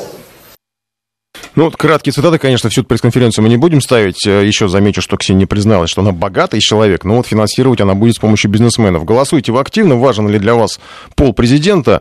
57% признаются, что да, важен пол президента, а 42% э, говорят, что им все равно. Я напомню, что данные опроса в целом 54% россиян говорят, что э, пол президента для них не имеет никакого значения. Ну, появление Игоря Малашенко, если говорить о Собчак, стало сюрпризом, я напомню, для его супруги Бажены Рынски, которая, опять же, напомню, планировала уехать из страны еще на той неделе. Во-первых, потому что Собчак пошла в политику, во-вторых, потому что у нее с карты списали, по-моему, 20 тысяч рублей в виде налога э, за ИП. Теперь придется, видимо, и подождать. Но Насколько я помню, известие о том, что Собчак идет в политику, судя по заметкам Бажены Рынски в социальных сетях, по-моему, почти преврат... едва не превратили ее в Бориса Грица, о котором мы уже сегодня говорили. Судя по ее публикациям, она э, так была близка к, к срыву, потому что вот одна из ее заметок недавних. Вчера была какая-то хрень. С телефона Белковского мне звонил голос Ксении Собчак, а потом Виторгана. Это все Рынска писала. Сейчас, насколько я понимаю, э, у нее отлегло, она собирается в Испанию, пишет. А еще ее волнуют вот такие проблемы, уж извините, процитирую. Братцы, где бы подешевле кастрировать приблудного кота? Кот, кстати, просто выдающийся, ласковый, невероятно, с колен не слезает. То есть все нормально с Малашенко, с Баженой Рынски. Э, видимо, отпустила. Э, что касается вашего голосования, продолжаем принимать. Для вас важен пол президента. Варианты ответа «да» и «нет». 56% э, признается, что да, 43 нет. Ну, чуть-чуть расходятся у нас данные с ВЦИОМом. Э, я еще напомню, что, конечно, ну, не могу не напомнить про инцидент, который случился, опять же, на вот этой пресс-конференции. Человек в, э, в маске единорога, если не ошибаюсь, пытался прорваться туда, что-то кричать. Даже потом у журналиста спрашивали, что вы хотели кричать, э, сказать, Собчак. По-моему, так никто и не понял. Охрана его очень жестко скрутила, практически вышвырнула на улицу. Но я думаю, что если Ксения Анатольевна будет столь активно собирать пресс-конференции, общения, так сказать, с народом. Я думаю, что этот человек, наверное, еще появится. Э, и, может быть, ему удастся как-то более внятно выразить свои мысли, что там он хотел донести, и, по крайней мере, представиться, потому что кто он такой, это какой-то секрет, и, наверное, уже, э, ну, скоро он, наверное, превратится тоже в какой-то такой сопутствующий медийный персонаж. Э, мы сейчас уйдем на новости, через паузу продолжим. У нас будут большие автомобильные темы, потому что на неделе их было действительно очень много. Информ Бистро с Николаем Осиповым. 18 часов 33 минуты. Выходим на финишную прямую нашей программы. Закрою голосование. Еще раз проверю его результаты. Для вас важен пол президента, да или нет. 58% э, говорят, что все-таки да. Ну, примерно похоже на то, что дал в целом. Мы им, конечно, доверяем социологам в большей степени, потому что они профессионалы, знают, кого опрашивать. А, у нас выборка не такая большая здесь, но тем не менее. Интересно было узнать результаты. А теперь, как обещал, к автомобильным темам этой недели, потому что их просто сыпалось, э, горохом сыпались автомобильные темы. А, это и про лишение прав, пожизненное для тех, кто в пьяном виде э, сбил людей, или, в общем, если в ДТП пострадали люди. Это и запрет или, возможно, какие-то ужесточения для сигвеев, гироскутеров, э, штрафы за, опас, за опасную езду. Там, кстати, предложили, убрали пункт о том, что лишать прав таких хаотично движущихся товарищей по трассе, просто штрафовать их будут на 5 тысяч. Э, ну, в общем, много э, было идей. Я предлагаю прямо сразу, и, может быть, вы сами какие-то уже помните, я их буду по дороге напоминать. Э, включаем сейчас интерактивный режим 232-1559. Какие из этих предложений вам запали в душ, что называется, если вы слушали эфир. Если не слушали, я вам сейчас буду просто по ходу общения напоминать. 5533 в начале слова «Вести» наш, наш смс-портал и WhatsApp Viber 903 170 63 63. Напомню еще раз, эфирный телефон 232 232-1559. Итак, что нам предлагали на этой неделе? А, отказ, ну вот, например, меня больше всего зацепил отказ а, от идеи лишать водительских прав за опасное вождение, потому что было, ну, столько воплей, я бы сказал, наверное, особенно когда там с Багдасарян все это, весь этот сериал длился, когда попадал, и с, как, ну, Шамсуаров, да, еще был, все, все вот эти истории, чуть ли там не казнить их хотели, ну, ну, возмущенная общественность, естественно, э, не судьи. Э, и сейчас в итоге решили, что, в общем, опасное вождение – это штраф 5000 рублей. Э, и на этой неделе Госдума исключила пункт из законопроекта правительства, который рассматривают, кстати, во втором чтении будут уже в ноябре. Сумма штрафа, я напомню, старая – 5000 рублей, но вот лишать прав их не будут, причем там еще есть нюанс, что будут рассматривать такие дела и выписывать постановление о штрафах только командиры подразделения, то есть не обычные инспекторы, потому что, в общем, как бы считается, что, видимо, обычный инспектор не, в, не очень в состоянии разобраться с тем, что э, опасное было вождение или нет. Вот, кстати, вам как такое предложение э, про то, что смягчение реальное? Потому что понятно, что э, для так называемых мажоров, наверное, вот эти 5 тысяч рублей – это слону дробина, что называется. По первому же предложению нам дозвонился Алексей, я еще не успел все перечислить, которые были у нас в эфире на этой неделе, которые звучали, в том числе от депутатов Госдумы. Алексей, здравствуйте. Здравствуйте. Вам что запало в душу, какие предложения вот вы бы поддержали, может быть, или наоборот сразу отвергли? Ну, я на самом деле поддержал бы, так являемся тоже законодательной властью Московской области. Так. Мы бы поддержали бы э, повышение штрафов за... За все? езду на дороге. Э, прав, я думаю, нет смысла лишать. Вот, но штрафы бы мы повысили, естественно, из-за этого бы у нас бюджет выполнялся бы. Вот. Но э, вот смотрите, допустим, повышаем штрафы, но все равно люди с, скажем так, с толстым кошельком, я думаю, что не настолько все равно повысить, чтобы они заметались, засуетились и перестали нарушать, правильно же?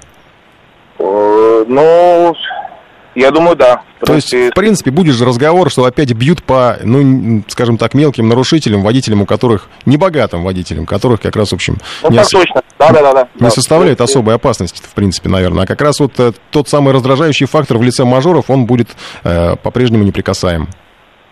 Ага. Какие у нас еще есть вопросы? Вот, э...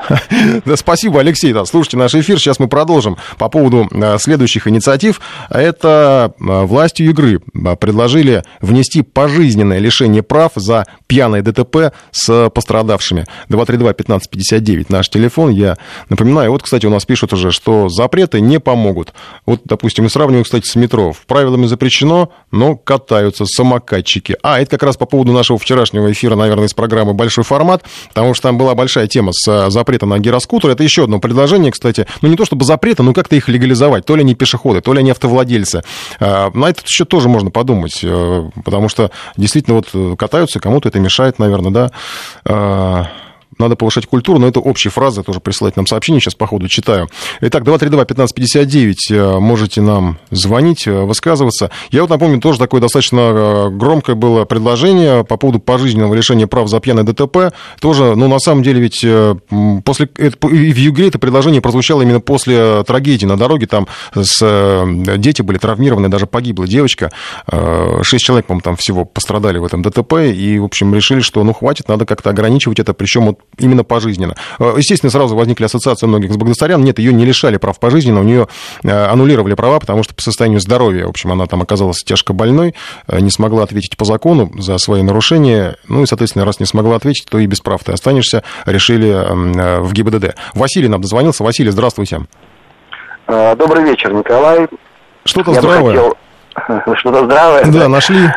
Э, я по поводу первого вопроса, то, что э, отменили... Э, опасное вождение. Опасное вождение, считаю, конечно, что это очень плохое решение наших властей, потому что, конечно, штрафом мажоры или те люди, которые на богатых машинах играют в шашки, шахматы, да, они откупятся 100%. Я просто хотел бы привести пример, если вы помните, было введено в свое время лишение права за езду по встречному полосе. Угу. И если мы вспомним Москву лет 7-8 назад, то ездя в левой полосе, частенько приходилось э, сворачивать от таких наглецов, которые ехали угу. навстречу. Как-то сейчас вопрос нормализовался, в том числе и чиновники наши перестали ездить по встречке все-таки лишение прав на полгода или на год это более действенный uh-huh, uh-huh. механизм, чем э, какой-то штраф 5, там, 10, даже 100 тысяч рублей. Uh-huh, Ну и к тому же штраф это все-таки повод для э, коррупции среди наших уважаемых госавтоинспекторов. Ну, среди тех, кого, кто неуважаемые, скажем так. Потому что основная часть, да, я надеюсь, да, все-таки уважаемая. Да, да, да. Спасибо вам. Спасибо, Василий. Вот действительно, ну, я, я согласен вполне с Василием, потому что у меня тоже этот пункт отмены э, перспектив лишения прав. Я понимаю, что инспекторам сложно квалифицировать, да, опасное вождение, как оно получается, ну, мало ли кто попадет. Вот я поеду сейчас с работы, да, там, перестроюсь э, два раза подряд из полосы в полосу, и все, и стану, наверное, тоже для кого-то опасным. Субъективной, конечно, точка зрения, но в конце концов, на то вы эксперты, там, не знаю, ГИБДД, вы же учились где-то, вы же должны как-то уметь это квалифицировать разбирать. У вас это прекрасно получается на дороге объяснять водителям, а, в чем они виноваты. Ну, значит, и здесь, наверное, справитесь. Евгений еще нам дозвонился. Здравствуйте, Евгений. Добрый вечер. А, я еще не успел все а, огласить вот списки предложений. Я напомню еще, наверное, вдобавок, вот пока вы сейчас у нас на связи, что еще и гироскутеры тоже хотели из Сигвей как-то там подвести под закон. Вот вам какие предложения понравились или, может быть, наоборот, вызвали глубокую грусть? Ну, по поводу Сигвеев, конечно, забавная больше новость, чем, э, чем что-то серьезное там для Госдумы. То здесь я не вижу поводов каких-либо вводить ограничений, потому mm-hmm. что э, люди, которые ими пользуются, не являются прошедшими, по большей части на дороге общего пользования э, не появляются. Ну, вот. А что касается отмены штрафа за, вернее, отмены лишения прав, mm-hmm. инициатива лишения прав за опасное вождение, то здесь, ну, у меня двоякое мнение. С одной стороны, э, однозначно наказание должно быть жестким. А, при этом это либо пожизненное лишение прав, но, э, как мы знаем, что лишение прав не всегда останавливает э, мажоров да, от, управля... да, да, да. от управления. Вот. Поэтому здесь можно продолжать э, это дело все-таки колонии поселений в дальнейшем более жестким э, наказанием, но если говорить, э, соглашаться с депутатами и отменять лишение прав, то можно штраф увеличить ну, стократно, э, более чем. Ну, то есть полмиллиона рублей даже для мажора а, на мой взгляд, будет являться а представьте, что если, а представьте, что если это не мажор, а какой-нибудь, не знаю, там, э, пенсионер попался вот на таком, ну, любит дед погонять, вот. Я, э, так это будет заведомо э, шлагбаумом, так сказать, да, ага. проводить для простых, необеспеченных любителей погонять. Пенсионеру, что, ну, пенсионеры не будут шашечки играть на МКАДе, да? Да кто их знает, всякие вот, бывают. А если, а если, ну, молодой парень решил перед девушкой повыпендриваться, так э, извините, и когда у него будет э, понимание в голове, что полмиллиона рублей, там, и папа не только ремнем по попе побьет, но и работать заставит, да, то это будет, кто прям задумается. Понятно, спасибо, да. Ну вот вы радикально решили рублями бить. Кстати, вот нам пишут, в Торонто сегвеи запрещены. Да, вообще во многих странах не то чтобы запрещены, они запрещены в публичных местах, в общественных местах. А то есть у себя там, не знаю, там, если у вас есть там дача под Торонто, там, то катайтесь, пожалуйста, сколько влезет, но не лезьте на тротуары, на общественные места. Да, там э, э во многих странах даже их как-то так хитро подвели под закон. Они вроде как формально не считаются автомобильным э, транспортом, э, но э, требуют считаются каким-то моторным транспортом, который вроде бы как требует страховки, а страховать их э, э, никто не страхует. То есть, ну, примерно как сейчас у нас с дронами ситуация, вот э, дроны, я имею летающие коптеры, они вроде бы как у нас не запрещены, но их надо регистрировать, а как их регистрировать, никто не знает. Примерно в такой же ситуации во многих странах Segway и всякие электроскутеры оказались. А у нас, кстати, вот из сообщений, которые присылаете, штраф надо привязывать к доходам нарушителя, да, предложение по поводу вот, эм, того, чтобы бить рублем, прогрессивную шкалу за опасную езду первый раз 500, второй 10 тысяч, третий 20 тысяч. Ну да, за рецидив, рецидив наверное, здравое предложение, что по, по рецидиву. Но это ваше предложение, а я озвучиваю предложения, которые были, э, появлялись на этой неделе. Я, кстати, напомню, что еще одно было предложение от депутата Лосакова по поводу того, что ну, не надо, чтобы ГИБДД приезжали на все ДТП, э, в которых нет пострадавших. То есть вообще сами водители разбирайтесь на дороге. Это тоже такой спорный, многим это не понравилось. Но я, кстати, напомню, что в, на этой же неделе Лосаков обратился в МВД, насколько известно из открытых публикаций, пись с письмом обратился с просьбой отчитаться, как МВД борется с обманами при оформлении полисов ОСАГО. При этом в нашем же эфире депутат говорил, что страховые компании вроде бы сами должны разбираться с мошенниками, которые будут, естественно, активизироваться э, в случае, если полиция не будет приезжать на э, ДТП вообще ну, ни на какие без, э, без пострадавших. То есть, получается, с одной стороны, с точки зрения автора инициативы, полиция не нужна для оформления ДТП, с другой стороны, полиция нужна, чтобы выявлять мошенников. Противоречие, мне кажется. А Еще у нас есть дозвонившийся, если не ошибаюсь, это Виталий. Виталий, да, Виталий. Здравствуйте. Добрый день. Здравствуйте. Добрый день. Э, по поводу опасного вождения хотел бы высказаться. Вот вы зачитали одно смс. Абсолютно верное решение.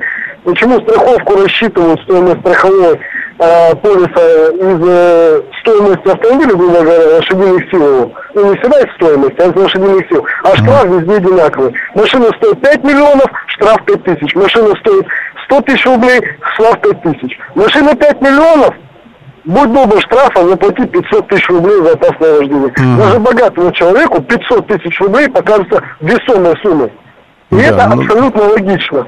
Но осталось, осталось еще, наверное, уже скоро нам тогда отдельную дорогу для богатых людей построить, чтобы они ездили там на своих дорогих машинах, для них отдельные штрафы. Пусть строят, ради бога, и ездят там через две сплошных и делают, что хотят. А мы будем ездить тогда нормально, спокойно. Я вот жду не дождусь, когда примут закон, что я могу фотографировать и отправлять в ГИБДД, потому что ну, я вот в Краснодаре да, живу. Угу. У нас вот этих вот, которые через две сплошные, я утром на работу еду с супругой, ну, как минимум 5-7 машин стабильно. Uh-huh, uh-huh. Вот. И я понимаю, что такие люди, когда ездили там на море по 200, по 300 километров, вот они на дорогах просто разбитые в машины. Вообще, вот там живого места нет на машинах. И в основном именно вот на очень дорогих иномарках. Спасибо большое за вашу точку зрения. И, кстати, замечательное сообщение нам пришло. Если таких накосячивших водителей не штрафами, а отработкой в реанимации, куда пострадавших в ДТП привозят, чтобы видели последствия. Ну, вот мне кажется, что, возможно, на кого-то это подействует, хотя, опять же, я не хотел бы часто упоминать э, девушку Мару, но она, если помните, получила действительно серьезные травмы, там с погибшими ДТП было, и все равно села за руль, все равно гоняла, пока у нее э, не аннулировали ее водительское удостоверение. Э, опять же, предложение ввести штраф э, э, да, в процесс процентном соотношении от стоимости автомобиля. Но тут какой-то, я не знаю, какой все равно... Я, не, я, конечно, понимаю, что, да, если рублем ударить, ну, оно все равно действует. Просто вопрос в том, а, какие, насколько это будет большая сумма, да, для кого-то там 500 тысяч это серьезная сумма, для кого-то это может быть так не очень, но все равно заставит задуматься да, о том, что э, не стоит нарушать. Потому что 5 тысяч, конечно, это понятно. Для вот э, людей каких-то совсем уж толстосумов это, наверное, просто... Ну, даже в магазин один раз не сходишь. Еще Владимир нам дозвонился. Владимир, здравствуйте. А, добрый день. Добрый. Вас э, что взволновало? Я вот напомню, по поводу лишения прав, конечно, многие очень возмущаются опасной езды. Еще по поводу справки, о, не справки, а отсутствия ну, по вызову полиции в, в, на дорогу, если в ДТП попали без э, пострадавших. Не знаю, вот по поводу повышения штрафов, ну, в принципе, я одобряю это дело, потому что, ну, во всем мире штрафы очень большие. народ старается не нарушать. Другое дело, что вот конкретно этого случая, это и слабо доказуемо, а равно как и тяжело опровергаемо. Здесь, здесь может возникнуть некая коррупционная составляющая. Я пару раз перестроился, кто-то посчитал, что я резко сделал какие-то движения, то есть я еду неправильно. Угу. Меня там поймал автоинспектор. Как я ему докажу, что я просто перестроился? Что я не был никак. опасен, да. Согласен, да, согласен. И, соответственно, мне надо будет платить. С другой стороны, много или мало, ну, тем, для кого много этот штраф, будут думать, что делать и как ехать. А тем, для кого он маленький, вы знаете, их 20 тысяч, этот штраф будет маленький.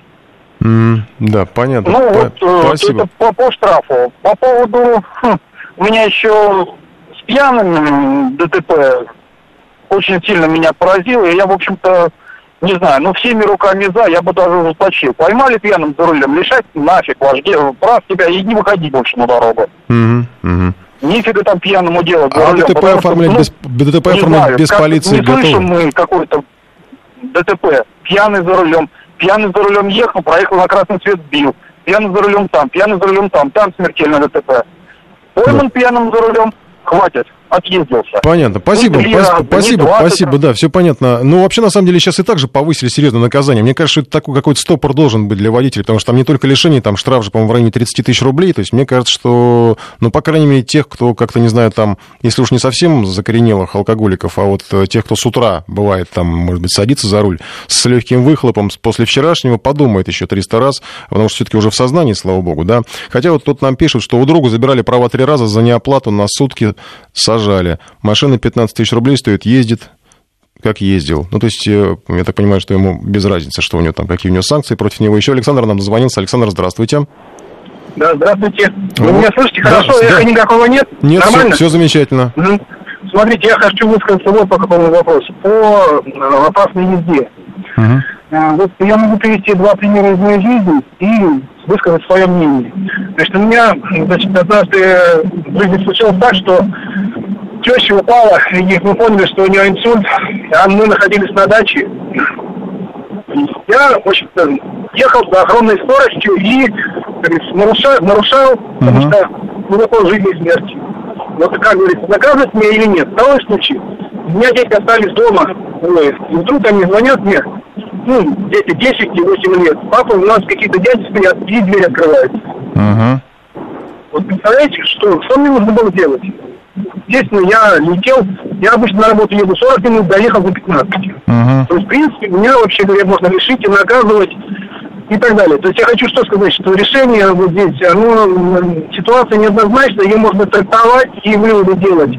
То есть я предлагаю все-таки э, решение должно быть какое-то взвешенное. Как наш президент говорит, нужно тщательно все взвесить. То есть им такие решения принимать, когда не так все, все бывает в жизни понятно.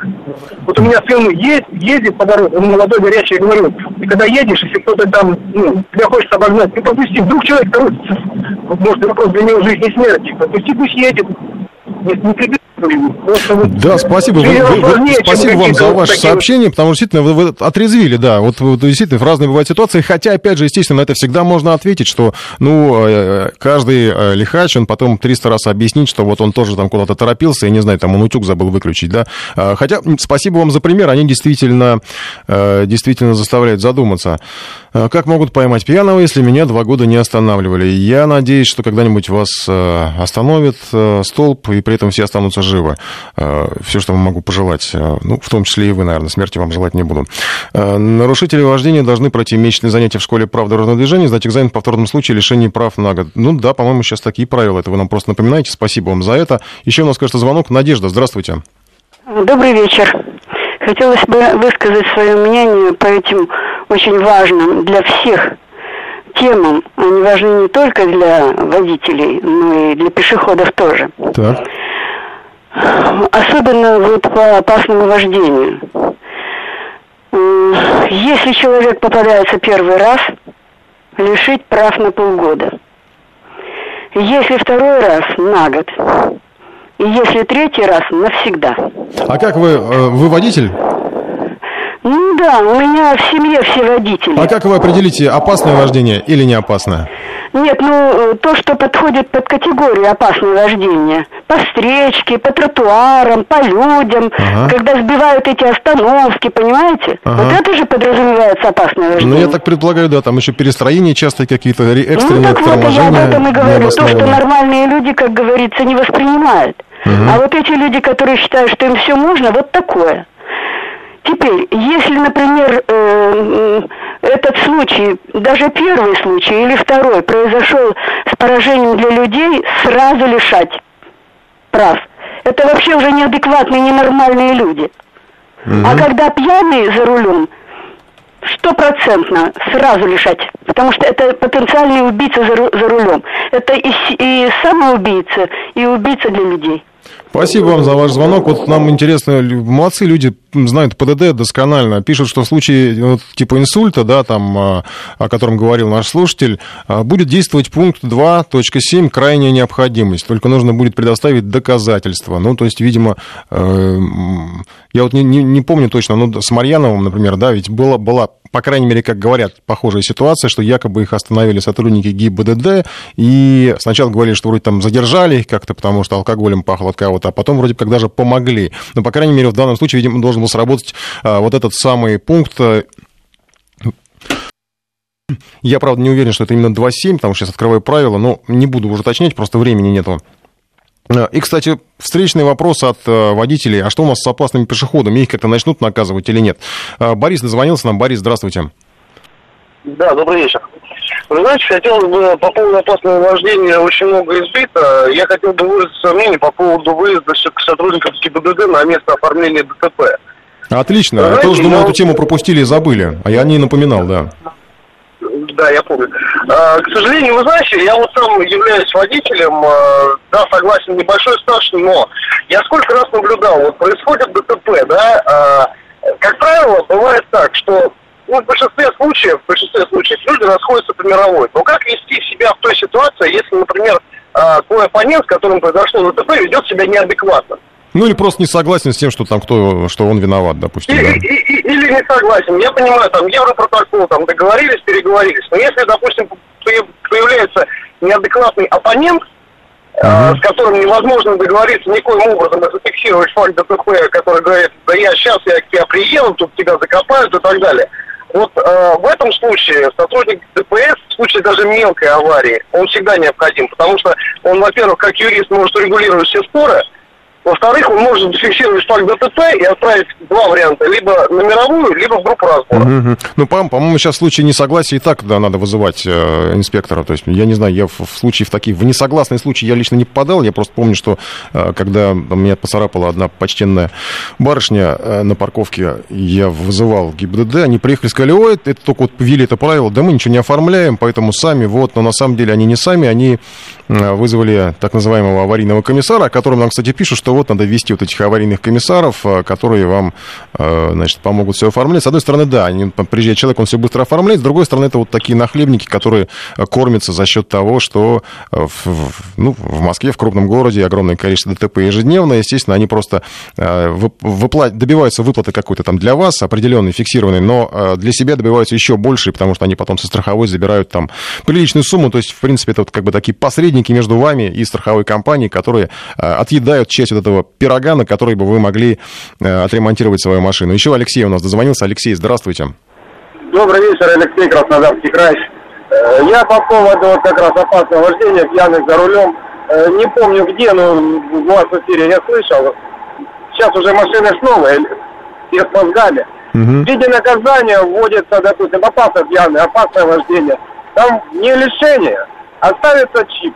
Машина едет со скоростью 40 километров, работает аварийка, и, пожалуйста, на год. Потому что, ну, лишать машину, он сядет на чужую и поедет. А так вроде и машина есть, все видят, что дурак за рулем. И пускай будет откатается, поймет, как надо ездить.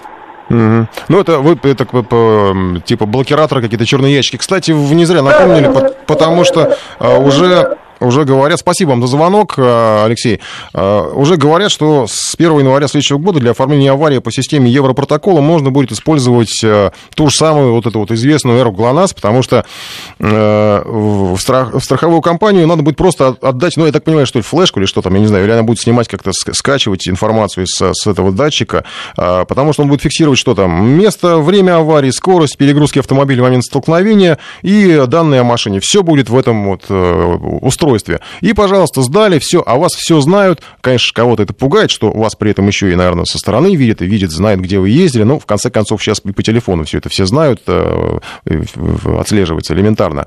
И Правда, это будет э, платная услуга, насколько я себе представляю, по крайней мере, пока. То есть, но зато, видимо, будет как-то упрощена жизнь э, людей, которые ну, не хотят возиться со, всем, со всей этой историей. Э, я еще зачитаю пару сообщений. Вот пишут, что опасное вождение не объективная категория нарушений. Большинство из них уже описано другими статьями КАП. Да, есть такое мнение, поэтому, в общем наверное, все-таки отказались от лишения прав, потому что, ну, чтобы как-то так эм, совсем уж не рисковать, потому что действительно непонятно, кто в эту категорию попадет. Добрый вечер. По поводу пострадавших пострадавших было бы неплохо обсудить поведение очень часто безобразное с демонстративным нарушением ПДД пешеходов, ну, а старое противостояние, я так понимаю, водителей и пешеходов. Спасибо всем, кто был с нами этим вечером. Я напомню, что, по крайней мере, касательно Москвы, сегодня ожидали какие-то девятибальные пробки и метель. Сейчас выйду, посмотрю, проверю. У нас в новостях, я думаю, информация о погоде будет. Информбестро на этом завершает свою работу. Встретимся в следующую пятницу. Хороших всем выходных. Информбестро.